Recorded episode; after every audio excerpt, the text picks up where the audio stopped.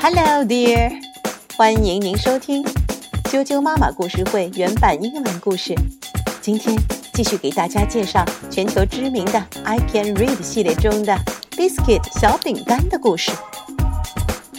今天的故事名字叫做 Biscuit's New Trick。OK, let's begin.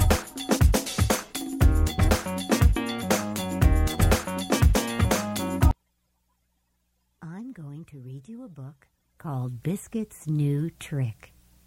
Turn to page five, where you see the picture of the little girl in purple sneakers holding the ball for Biscuit the dog.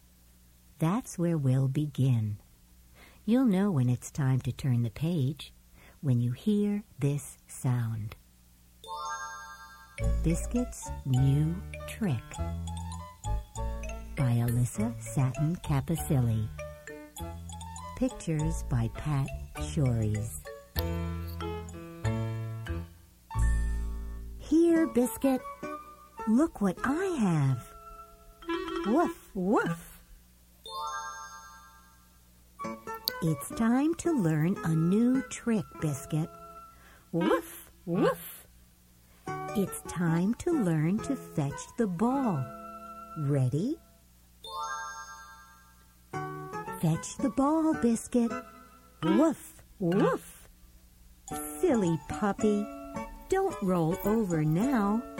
Get the ball, Biscuit. Fetch the ball, Biscuit. Woof, woof. Where are you going, Biscuit? Woof. Funny puppy. Fetch the ball, not your bone. Let's try again. Fetch the ball, Biscuit. Woof, woof. Good puppy. You got the ball. Woof. Wait, Biscuit. Bring the ball back. Woof, woof. Let's try one more time. Fetch the ball, Biscuit. Woof, woof. Oh no, not in the mud. Stop, Biscuit. Don't fetch it now. Woof. Oh, Biscuit. You did it.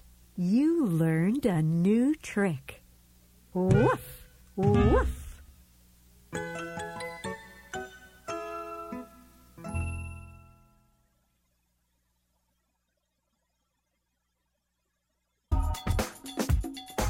小啾啾们，今天的故事就讲到这。如果你想听到更多的中文和英文的原版故事，欢迎订阅荔枝电台 FM 六零三五二九啾啾妈妈故事会，以及微信公众账号啾啾妈妈的百宝箱。See you。